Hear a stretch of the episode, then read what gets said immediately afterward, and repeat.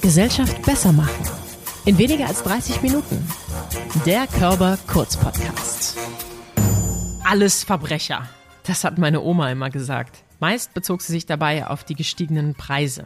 Durch den Krieg in der Ukraine steigen momentan auch viele Preise und doch finde ich, dass die wahren Verbrechen dieses Krieges andere sind. Tatsächlich laufen bereits über 11.000 Ermittlungsverfahren in der Ukraine.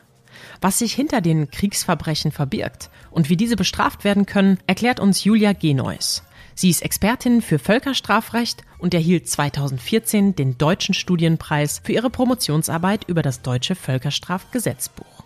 Gesellschaft besser und gerechter machen mit Julia Genois. Moin. Hallo. Kriegsverbrechen. Darunter kann ich mir als Normalsterbliche und Nicht-Juristin gar nicht so richtig was vorstellen. Magst du als erstes mal erklären, was sich dahinter verbirgt und womit du dich genau beschäftigst? Ich beschäftige mich mit dem Völkerstrafrecht und ganz spezifisch mit dem deutschen Völkerstrafrecht. Völkerstrafrecht bedeutet die Verbrechenskategorien der Kriegsverbrechen, die du schon gesagt hast, aber auch der Menschlichkeitsverbrechen, Verbrechen gegen die Menschlichkeit, des Völkermordes und auch des Verbrechens der Aggression. Das sind sozusagen die vier Verbrechenskategorien, die wir unter den Begriff der völkerrechtlichen Kernverbrechen fassen. Und das beinhaltet das Völkerstrafrecht. Leider, leider ist in der heutigen Zeit irgendwo immer Krieg und jetzt gerade auch noch besonders nah. Wir haben ja im Podcast auch noch eine weitere Folge zum Thema Ukraine und Russland. Und jetzt kriegen wir genau in dieser Situation ja mit, was da sozusagen von der einen Partei gegenüber der anderen Partei geäußert wird. Es wird ja zum Beispiel auch davon gesprochen, dass da Nazis am Werk sind. Es wird im Staatsfernsehen etwas behauptet, was andere Länder anders sehen. Wie können wir denn jetzt ermitteln, wer hier gegen was verstößt? Faktisch, die Beweisermittlung ist natürlich bei solchen großen Konfliktsituationen nicht so einfach, weil das natürlich alles sehr ineinander verwoben ist. Jetzt im Bereich bei der Ukraine ist es so, dass wir äh, auf sehr vielen unterschiedlichen Ebenen, also international und national, viele verschiedene Institutionen und Akteure haben, unter anderem auch sozusagen die deutsche Staatsanwaltschaft, die sich darum bemüht, Beweise zu sichern, Beweise zu erheben, zu sichern, um dann später eben tatsächlich strafrechtliche Verfahren durchführen zu können.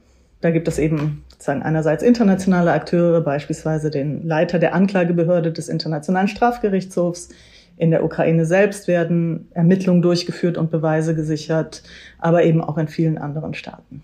Und wie kommt das, dass jetzt andere Staaten sich da überhaupt einmischen können? Es ist im Völkerstrafrecht so, oder was die von mir genannten völkerrechtlichen Kernverbrechen angeht, so, dass für die das sogenannte Weltrechtsprinzip gilt oder das Prinzip der universellen Jurisdiktion was in Deutschland beispielsweise in Paragraph 1 des Völkerstrafgesetzbuchs normiert ist. Und das bedeutet, dass in diesem Fall Deutschland, aber auch andere Staaten kennen dieses Weltrechtsprinzip, eigene nationale Ermittlungen durchführen können, was diese Völkerrechtsverbrechen angeht, und zwar unabhängig davon, wo, von wem oder gegen wen sie begangen worden sind. Ich muss eine kleine Einschränkung machen. Das gilt auf jeden Fall für die Kriegsverbrechen, die Verbrechen gegen die Menschlichkeit und den Völkermord. Es gibt eine Einschränkung, was das Verbrechen der Aggression angeht.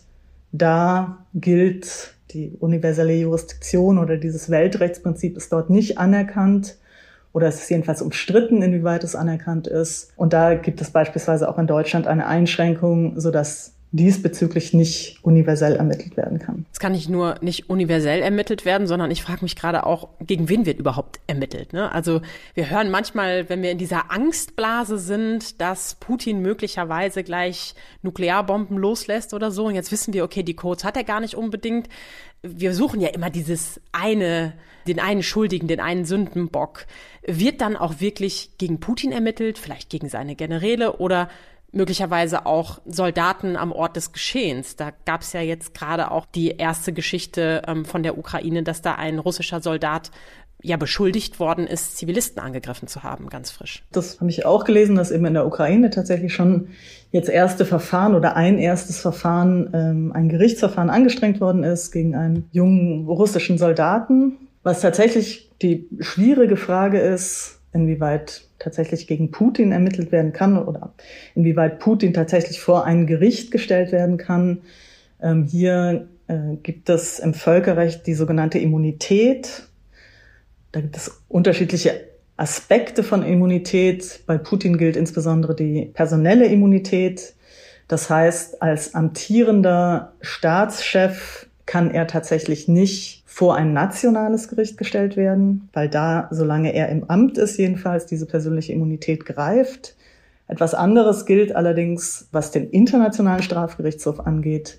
Vor dem Internationalen Strafgerichtshof gilt diese persönliche Immunität nicht. Das heißt, dort könnte er theoretisch, Klammer auf, allerdings auch nicht für das Verbrechen der Aggression, tatsächlich auch schon während seiner Amtszeit vor Gericht gestellt werden. Und ansonsten sind diese Verfahren grundsätzlich, beispielsweise das deutsche Verfahren, erstmal äh, werden, wird dieses Verfahren gegen Unbekannt geführt. Das heißt, es ist ein sogenanntes Strukturverfahren oder Strukturermittlungsverfahren. Das heißt, es richtet sich nicht gegen bestimmte Personen erstmal, sondern es richtet sich gegen Unbekannt. Es hat einen Tatbezug, nämlich die Völkerrechtsverbrechen, die in diesem Konflikt begangen werden. Und hinsichtlich dieser gesamten Konfliktsituation werden erstmal alle möglichen Beweise äh, gesammelt und gesichert, die man auftreiben kann, vor allem weil man Zeuginnen und Zeugen interviewt, die aus der Ukraine nach Deutschland geflüchtet sind und dann ähm, hier eben Aussagen machen können oder Informationen haben bezüglich Kriegsverbrechen oder Verbrechen gegen die Menschlichkeit man sammelt diese Beweise erstmal, um dann eventuell später aus diesem Konvolut an Beweisen tatsächlich gegen einzelne Personen vorgehen zu können. Was sind jetzt die Gründe, auch historisch gesehen, für so eine Immunität? Und heißt das dann im Umkehrschluss, dass wir versuchen sollten, Putin vielleicht nach Den Haag zu ziehen? Die Gründe für eine solche persönliche Immunität sind äh, ein, ein völkerrechtliches Institut und die Idee ist, dass man eben nicht amtierende Regierungschefs, Staatsoberhäupter und auch amtierende Außenminister von der Straße wegverhaften kann und in ein strafrechtliches Verfahren verwickeln kann, sondern dass die während ihrer Amtszeit eben vor der staatlichen Gerichtsbarkeit von anderen Staaten geschützt sein sollen und dass andere Staaten eben nicht über diese Person zu Gericht sitzen sollen, sondern dass man eben das politische Geschehen nicht stören will während der Amtszeit. Mhm. Wie gesagt, das gilt nur für die Amtszeit. Nach der Amtszeit können sie dann tatsächlich auch vor staatliche Gerichte gestellt werden. Und ja, tatsächlich wäre es wahrscheinlich am besten, wenn man versuchen würde, das ist natürlich eine nur sehr theoretische Überlegung, dass man Putin tatsächlich irgendwann mal vielleicht vor den Internationalen Strafgerichtshof stellt. Ja, wenn ich mir jetzt natürlich angucke, was wir für ein Bild gerade gezeichnet bekommen von Putin, dann stellt sich für mich persönlich natürlich diese Frage nach der Sinnhaftigkeit dieser Immunität, denn da sind einfach krasse Sachen passiert, ja eigentlich auch schon zur Wahl. Also ich erinnere die Podcast-Folge mit Irina Scherbakowa, wo wir darüber gesprochen haben, dass ja einfach Stimmen gefälscht worden sind. Und das ist ja nun schon eine ganze Weile her. Das ist natürlich jetzt kein Kriegsverbrechen. Könnte das trotzdem auch in deinen Bereich oder juristisch in denselben Bereich reinfallen, weil das ja vielleicht alles zur selben Machtposition geführt hat und damit vielleicht auch etwas ausgelöst hat? Oder muss das dann wieder vor unterschiedliche Gerichtshofe gezogen werden, wie wir das auch kennen bei persönlichen Belangen. Ich glaube, solche Geschehnisse, wie du sie jetzt gerade angesprochen hast, das fällt jedenfalls nicht unter den Bereich des Völkerstrafrechts, sondern das erfasst wirklich nur sogenannte Makrokriminalität, also sozusagen massenhafte Gewaltausübung, Gewaltkonflikte. Da fallen solche Aspekte tatsächlich nicht mit drunter, sondern Putin könnte dann eben, wenn überhaupt er jemals vor ein Gericht gestellt werden würde, äh, sozusagen als Oberbefehlshaber für diese Gewaltkriminalität angeklagt und verurteilt werden. Und dann gibt's immer diese unterschiedlichen Bücher. Und du hast ja auch schon eins zitiert, nämlich das Völkerstrafgesetzbuch. Was steht denn da drin und wie ist da die historische Entwicklung überhaupt? Also das Völkerstrafgesetzbuch ist in der Tat sozusagen ein besonderes Strafgesetz. Also wir kennen ja normalerweise das normale Strafgesetzbuch. Da finden sich die, ich nenne sie jetzt mal gewöhnlichen Straftatbestände, die wir alle kennen, Diebstahl, Körperverletzung, Betrug. Mhm. Und es gibt daneben eben auch das Völkerstrafgesetzbuch, das im Jahr 2002 in Kraft getreten ist. Zur historischen Entwicklung muss ich vielleicht ein kleines bisschen ausholen. Und zwar wurde 1998 zu einer Zeit, in der das Völkerstrafrecht sehr populär war. Es gab sozusagen eine gewisse Völkerstrafrechtseuphorie in den Staaten. Und da hat man sich überlegt, dass man gerne einen permanenten internationalen Strafgerichtshof errichten will. Mitte der 90er Jahre wurden schon die sogenannten Ad-hoc-Strafgerichtshöfe errichtet, also der ähm, Ad-hoc-Strafgerichtshof für das ehemalige Jugoslawien. und dann ein Jahr später der Ad-hoc-Strafgerichtshof für Ruanda. Und man hat sich nun überlegt, man möchte nicht für einzelne Konfliktsituationen solche Strafgerichtshöfe haben, sondern man möchte einen permanenten, etwas unabhängigeren internationalen Strafgerichtshof schaffen und hat sich dann 1998 nach verschiedenen Vorarbeiten in Rom getroffen auf einer Staatenkonferenz. Und dort wurde dann im Sommer 98 tatsächlich das Statut des Internationalen Strafgerichtshofs mit breiter Staatenmehrheit angenommen. Seit dem 1. Juli 2002 ist der Internationale Strafgerichtshof tätig. Und im Zuge dieser Entwicklung und auch im Nachgang zu dieser Staatenkonferenz von Rom hat sich Deutschland entschieden, dass sie aber auch ein eigenes, starkes deutsches Völkerstrafrecht haben wollen und haben dann eben das äh, Völkerstrafgesetzbuch ausgearbeitet, das dann am 30. Juni 2002, also genau einen Tag bevor der Internationale Strafgerichtshof seine äh, Tätigkeit aufgenommen hat, tatsächlich in Kraft getreten ist. Und dort finden wir sozusagen gebündelt die relevanten Normen des deutschen Völkerstrafrechts. Das heißt vor allem eben die genannten Verbrechenstatbestände, Völkermord, Kriegsverbrechen, Verbrechen der Aggression und Verbrechen gegen die Menschlichkeit plus noch einige weitere Tatbestände oder noch eine weitere, weitere Norm zum allgemeinen Teil des Völkerstrafrechts. Jetzt ist es schon ein bisschen her, dass du deine Promotionsarbeit, deine Dissertation geschrieben hast, nämlich 2013. Da ging es um genau das Thema Völkerrechtsverbrechen und Verfolgungsermessen. Und wir haben ja in der Körperstiftung das Ganze dann 2014 auch als ähm, Deutschen Studienpreis ausgezeichnet. Und ich lese jetzt hier im Fazit und Ausblick, dass festzuhalten bleibt, dass Theorie und Praxis sowie Anspruch und Wirklichkeit im deutschen Völkerstrafrecht weit auseinanderklaffen. Um diese Lücke zu schließen, werden in meiner Arbeit realistische Erwartungen definiert und der Praxis zugleich innovative Handlungsmöglichkeiten aufgezeigt. Es interessiert mich natürlich, was ist bis heute passiert und würdest du das immer noch genauso skizzieren? Und wenn ja, dann skizzierst doch gern nochmal, wie du es damals gemacht hast in der Arbeit. Also ich habe meine Arbeit im Jahr 2012 abgeschlossen und äh, hatte dann eben im Jahr 2013 meine Verteidigung und ich habe meine Arbeit sozusagen zu den ersten zehn Jahren der deutschen Völkerstrafrechtspraxis geschrieben, seit Inkrafttreten des VSTGB 2002. Bis dahin war es eben so, dass ich die deutsche Völkerstrafrechtspraxis, nachdem sie eben dieses tolle Völkerstrafgesetzbuch hatte, das groß gefeiert wurde, dass man eben das Völkerstrafrecht doch als so bedeutend ansieht in Deutschland, dass man eben dieses eigenständige VSTGB geschaffen hat, hat sich aber gezeigt, dass eben in den ersten zehn Jahren die deutsche Völkerstrafrechtspraxis nur sehr zurückhaltend war oder dass mhm. die VSTGB-Tatbestände eben nur sehr äh, zurückhaltend, um es vorsichtig zu formulieren, angewendet worden sind vom zuständigen Generalbundesanwalt und dass es eben keine Verfahren gab, keine Ermittlungsverfahren gab, im Grunde nicht viel gab. Und ich habe in meiner Arbeit den Generalbundesanwalt eben als nationale Behörde verortet in einem gesamten System völkerrechtlicher Strafrechtspflege, also sozusagen eingebunden in ein, ein völkerstrafrechtliches System, zu dem der Internationale Strafgerichtshof gehört, zu dem auch andere Staaten gehören, die Völkerstrafrecht ausüben.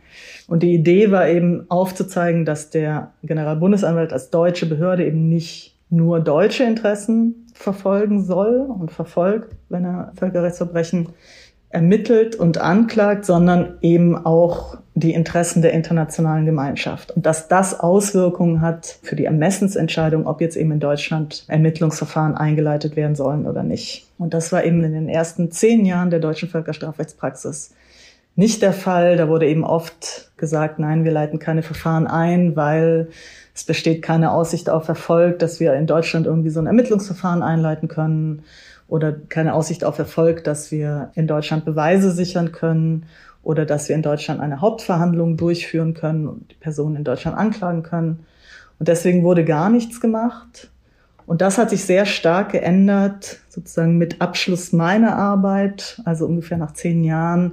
Und dann vor allem mit den sogenannten Syrien-Verfahren. Mhm. 2011 wurde das erste sogenannte Strukturverfahren eingeleitet, was eben den syrischen Bürgerkrieg äh, zum Gegenstand hatte, da hat sich sozusagen die Verfolgungsstrategie oder die Ermittlungsstrategie des Generalbundesanwalts etwas geändert und seitdem nehmen sie ihre Aufgabe sehr ernst und sind tatsächlich auch im internationalen Vergleich ein starker Vorreiter, was solche völkerstrafrechtlichen Ermittlungen angeht. Heißt geändert, so wie du es auch beschrieben hast und prognostiziert oder dir gewünscht hast, oder ist es nochmal in eine andere Richtung gegangen? Tatsächlich schon so, wie ich das in der Arbeit skizziert habe, dass nämlich eben die Idee vor allem ist, dass man eben auf Grundlage von diesem Weltrechtsprinzip, Prinzip der universellen Jurisdiktion, was eben was sehr Besonderes ist, weil das nur für diese Völkerrechtsverbrechen als solches gilt, dass man eben Straftaten, Verbrechen verfolgen kann, obwohl sie überhaupt keinen Bezug zum eigenen Staat haben. Das ist schon was sehr Besonderes. Das ist sozusagen das eine und darauf aufbauend eben der Gedanke, dass man auch Ermittlungsverfahren führen kann, durch die nationale Behörde, durch den Generalbundesanwalt,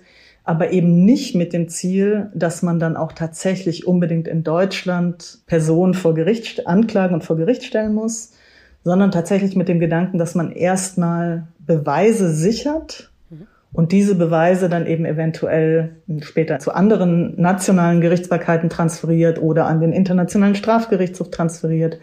Also dass man erstmal Beweise poolt an die man drankommt, die man zur Verfügung hat, die man sozusagen gerichtsfest sichern kann, um dann eben eventuell diese Beweise später zu transferieren. Das ist der Gedanke der sogenannten antizipierten Rechtshilfe. Der findet sich eben auch schon in der Gesetzesbegründung zum Völkerstrafgesetzbuch. Der wurde aber eben lange als solcher nicht ernst genommen. Und mittlerweile hat sich das eben mit den Syrien-Verfahren vor allem stark geändert. Mich interessiert natürlich total, was für Beweise das sind. Da kommen wir aber gleich zu. Jetzt würde mich vorher noch mal interessieren, die Generalbundesanwaltschaft hat ja in Karlsruhe auch ein Strukturermittlungsverfahren eröffnet, und zwar für die jetzige Situation. Ist das vergleichbar mit Syrien oder ist da noch mal was dazwischen passiert? Das ist in der Tat vergleichbar mit Syrien. Auch hier, es gibt eine Reihe von Strukturermittlungsverfahren, muss man mhm. sagen. Also es gibt, soweit ich weiß, die Informationslage ist nicht immer so ganz klar, aber so, es gibt auf jeden Fall zwei Strukturermittlungsverfahren, was den Konflikt in Syrien angeht, nämlich eins gegen den syrischen Staat, gegen das äh, Assad-Regime und Verbrechen, die von Staatsseite begangen werden und ein Strukturverfahren, was äh, Verbrechen des islamischen Staates angeht, vor allem auch Völkermordtaten gegen die Jesiden und Jesidinnen. Es gibt aber noch eine Reihe von weiteren Strukturermittlungsverfahren. Unter anderem wurde 2015 schon eins eingeleitet, was die Situation in der Ostukraine angeht. Mhm. Da haben wir sozusagen schon ein Strukturverfahren. Das Strukturverfahren, was jetzt nochmal eingeleitet worden ist, sozusagen nach dem äh, 24. Februar, ist genauso nochmal ein solches Strukturverfahren, wo eben offen Beweise gesammelt werden, was die Situation in der Ukraine angeht, diese Verfahren werden unter der Zuständigkeit vom Generalbundesanwalt geführt, aber operativ ist da vor allem auch das äh, Bundeskriminalamt zuständig. Und die haben beispielsweise schon Flugblätter verteilt oder fragen unter den geflüchteten Ukrainern, Ukrainerinnen nach, ob die eben Informationen haben, was Verbrechen angeht, die bereits begangen wurden, um diese Beweise dann eben zu sichern. Also ja, es ist eben sehr vergleichbar. Diese Strukturverfahren sind sehr vergleichbar. Was nicht vergleichbar ist, und das ist in der Tat etwas, was wir jetzt insgesamt stark sehen oder was sehr anders ist als die Situation in Syrien ist, dass wir es hier mit einem internationalen Konflikt zu tun haben, mhm. Russland, Ukraine, und dass sich die Verbrechen auf dem Staatsgebiet des ich sag's mal, einfach Opferstaates zutragen, zu dem wir aber Zugang haben. Mhm. Das ist ja in Syrien nicht der Fall gewesen. In Syrien kann nicht wirklich vor Ort ermittelt werden und das ist hier anders. Also es gibt Ermittlungsteams, auch vom Internationalen Strafgerichtshof, die eben vor Ort tatsächlich Beweise sichern. Deswegen ist das ein großer Unterschied, weil es viel mehr Beweismaterial gibt, was gesichert werden kann. Ein weiterer großer Unterschied ist, dass wir jetzt auch in dieser Gesamtsituation den Internationalen Strafgerichtshof haben, der zuständig ist das ist in Syrien auch nicht der Fall gewesen, sodass die Wucht der Beweissammlung im Völkerstrafrecht, was die Situation Ukraine angeht, noch mal sehr viel größer ist, als es beispielsweise in Syrien der Fall war. Ja, ich glaube, die Aufmerksamkeit ist auch einfach noch mal eine ganz andere, allein schon medial. Du hast jetzt gerade gesagt, 2015 in der Ostukraine wurden die ersten Beweise gesammelt. Das sind ja jetzt schon sieben Jahre. Du hast auch gerade von Flugblättern gesprochen, um jetzt auch die ersten Menschen zu befragen. Und jetzt macht das für mich auch Sinn, dass man das jetzt macht, weil natürlich in sieben Jahren wird sich niemand, rein schon psychologisch kann ich dazu stimmen, noch genau an das erinnern, was passiert ist an dem Tag, an dem er oder sie geflüchtet ist, geschweige denn, was davor oder danach passiert ist, weil das natürlich auch einfach ein traumatisches Erlebnis für viele ist. Wie werden jetzt diese Beweise gesammelt und wie lange dauert es denn dann, bis damit irgendwas passieren kann? Das klingt so ein bisschen wie Ewigkeiten und Passierschein A38? Also Ewigkeiten ist richtig. Also ich glaube, wir müssen uns auf einen, wir müssen langen Atem haben und es kann wirklich viele Jahre dauern, bis tatsächlich irgendwas passiert. Es ist ganz richtig, ne? Solche Beweise müssen natürlich so schnell wie möglich gesichert werden. Und der Vorteil eines solchen Strukturermittlungsverfahrens ist eben, dass das Instrumentarium der Strafprozessordnung in Deutschland, der Strafprozessordnung eröffnet wird und dass eben wie in jedem anderen äh, Strafverfahren auch dann Zeugen vernommen werden können. Theoretisch könnten auch beispielsweise Durchsuchungen stattfinden. Also man hat, es ist nicht nur reines Zeitungs-Medienmonitoring, was passiert, mhm. sondern tatsächlich werden eben Beweise gerichtsfest gesichert mhm. und könnten dann eben beispielsweise in Deutschland in einem gerichtlichen Verfahren eingeführt werden. Also das ist wirklich ganz zentral und das ist eben das Wichtige bei diesen äh, Strukturverfahren. Und wie lange es dann dauert, bis mit diesen Beweisen etwas passiert, das hängt natürlich stark davon ab, ob man der Täter habhaft werden kann. Hier ist es so, dass es die Strategie oder der Gedanke der Bundesanwaltschaft ist, dass sie diese Strukturverfahren eröffnen, Beweise sichern und dann aber tatsächlich Verfahren in Deutschland nur einleiten. In der Regel, wenn sich tatsächlich dann Personen gegen die sich ein Tatverdacht konkretisiert, auch tatsächlich in Deutschland befinden. Dann leiten Sie die personenbezogene Strafverfolgung ein. Bei hinreichender Beweislage klagen Sie die Person an und dann gibt es eben ein gerichtliches Verfahren. Eine andere Möglichkeit, die vereinzelt aber nur auch unternommen wird, ist, dass man per Haftbefehl versucht, dass diese Leute dann nach Deutschland ausgeliefert werden. Mhm. Aber die Chancen, dass das jetzt in diesem Konflikt zeitnah passiert, sind natürlich relativ gering. Wie gesagt, man weiß nie, wie sich die Situation entwickelt. Man weiß auch nie, ob es nicht doch dem Internationalen Strafgerichtshof gelingt, bestimmter Personen habhaft zu werden. Und dann lohnt es sich aber eben, diese äh, Strukturverfahren durchzuführen und diese Beweise dann an der Hand zu haben, um dann damit zu arbeiten. Ich stelle mir und damit auch dir so ein bisschen provokativ die Frage, ob wir da vielleicht auch ein bisschen zu langsam sind. Also das glauben wir im Alltag ja häufig, ähm, ganz praktisch auf die Situation bezogen. Wenn ich mir vorstelle, dass wir da jetzt einen extrem langen Prozess haben oder ein extrem langes Verfahren, dann sind ja möglicherweise die Menschen, die daran beteiligt sind, schon vielleicht tot. Und dann kann es denen ja jetzt auch egal sein. Dann kann ich ja jetzt ein Verbrechen begehen, weil es mir am Ende wurscht ist. Gilt das fürs Kriegsverbrechen vielleicht? Jein ist die Antwort. Also ich meine, man muss der Täter nun mal habhaft werden. Hm. Es gibt die, die, theoretische Möglichkeit, aber nicht in Deutschland, auch nicht beim Internationalen Strafgerichtshof, dass man Verfahren in Abwesenheit führt. Aber auch dann hätte man nichts gewonnen, weil diese Person dann sozusagen in Abwesenheit verurteilt werden, aber die Strafe nicht vollzogen werden kann, sagen wir es mal so. Mhm. Insofern würde ich nicht sagen, dass wir zu langsam sind, sondern das liegt einfach in der Natur der Sache. Mhm. Im Völkerstrafrecht braucht man eben immer einen langen Atem.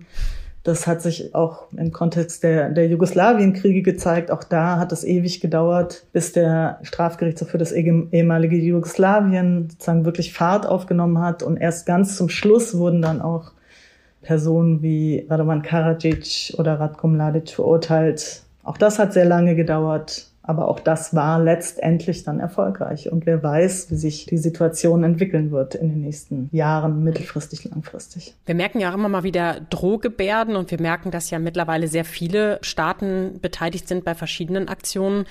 Deswegen interessiert mich dazu abschließend nochmal die Frage, welche Risiken haben wir denn jetzt, wenn wir da bei einer Anklage in Deutschland mitmachen würden? Also die Frage ist für mich auch, wer soll sich eigentlich alles strategisch beteiligen?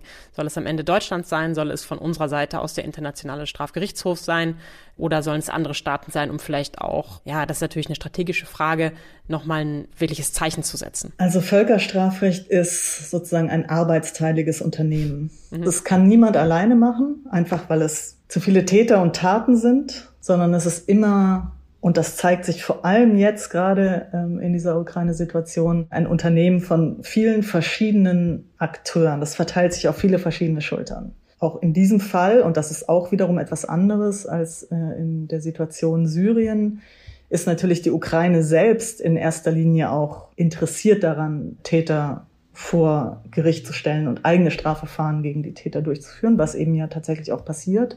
Also wir haben sozusagen den unmittelbar betroffenen Staat, der ein Interesse hat. Und dann hat man die sogenannten Drittstaaten, eben beispielsweise Deutschland. Und man hat den Internationalen Strafgerichtshof, der idealerweise für die höherrangigen Täter zuständig wäre, weil es eben nochmal eine besondere Symbolkraft hat, wenn so ein Gericht, dem 123 Vertragsstaaten angehören, die Haupttäter oder die Hauptverantwortlichen vor Gericht stellt.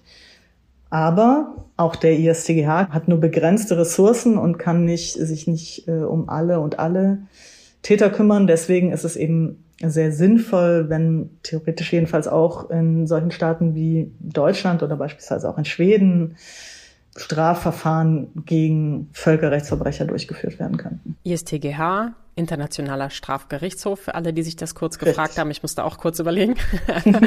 ja, Gesellschaft besser machen ist unser Überthema und offensichtlich machen wir als Weltgemeinschaft Völkerstrafrecht besser.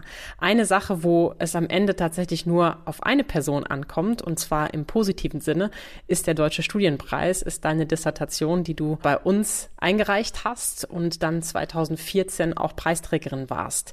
Vielleicht magst du noch mal kurz erzählen, wie das für dich war und warum Menschen, die sich gerade in ihrer Dissertation befinden und vielleicht in den letzten Zügen sind, unbedingt noch an den Deutschen Studienpreis denken sollten und einreichen sollten. Bei mir war das tatsächlich so ein kleines bisschen bisschen Zufall oder Schicksal, dass ich über den Betreuer meiner Dissertation darauf hingewiesen wurde, auf den Deutschen Studienpreis. Ihm wurde damals so ein Flyer geschickt und dann habe ich mich tatsächlich so ein bisschen spontan beworben und fand sozusagen den Bewerbungsprozess an sich schon mal nochmal ganz gut, weil man selber nochmal so ein bisschen reflektiert, was man eigentlich wirklich in seiner Arbeit, in diesen langen Jahren, die man an der Arbeit saß, für Ergebnisse erarbeitet hat.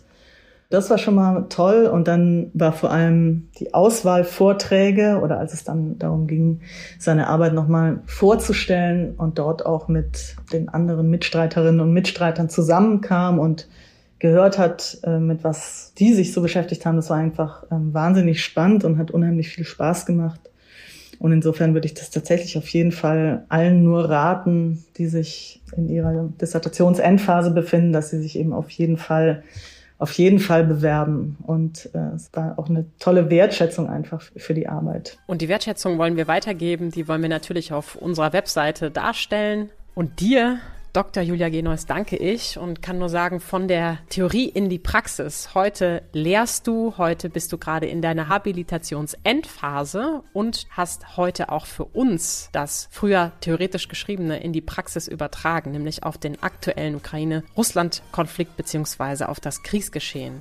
Völkerstrafrecht geht uns also alle was an. Wenn ich eins von heute mitnehme, dann, dass wir jetzt unbedingt Beweise sammeln sollten. Ich vermute, dass wir im Einzelnen das gar nicht so gut unterstützen können, aber vielleicht kann es damit gelingen, ein paar Flugblätter zu verteilen oder möglicherweise Menschen, die wir kennenlernen oder bei uns zu Hause aufgenommen haben, sollten darauf hinzuweisen, dass das ganz entscheidend sein könnte. Ganz, ganz herzlichen Dank. Weitere Informationen findet ihr in den Links in den Shownotes und dir wünsche ich alles Gute für die Endphase. Danke, Julia. Danke, Diana.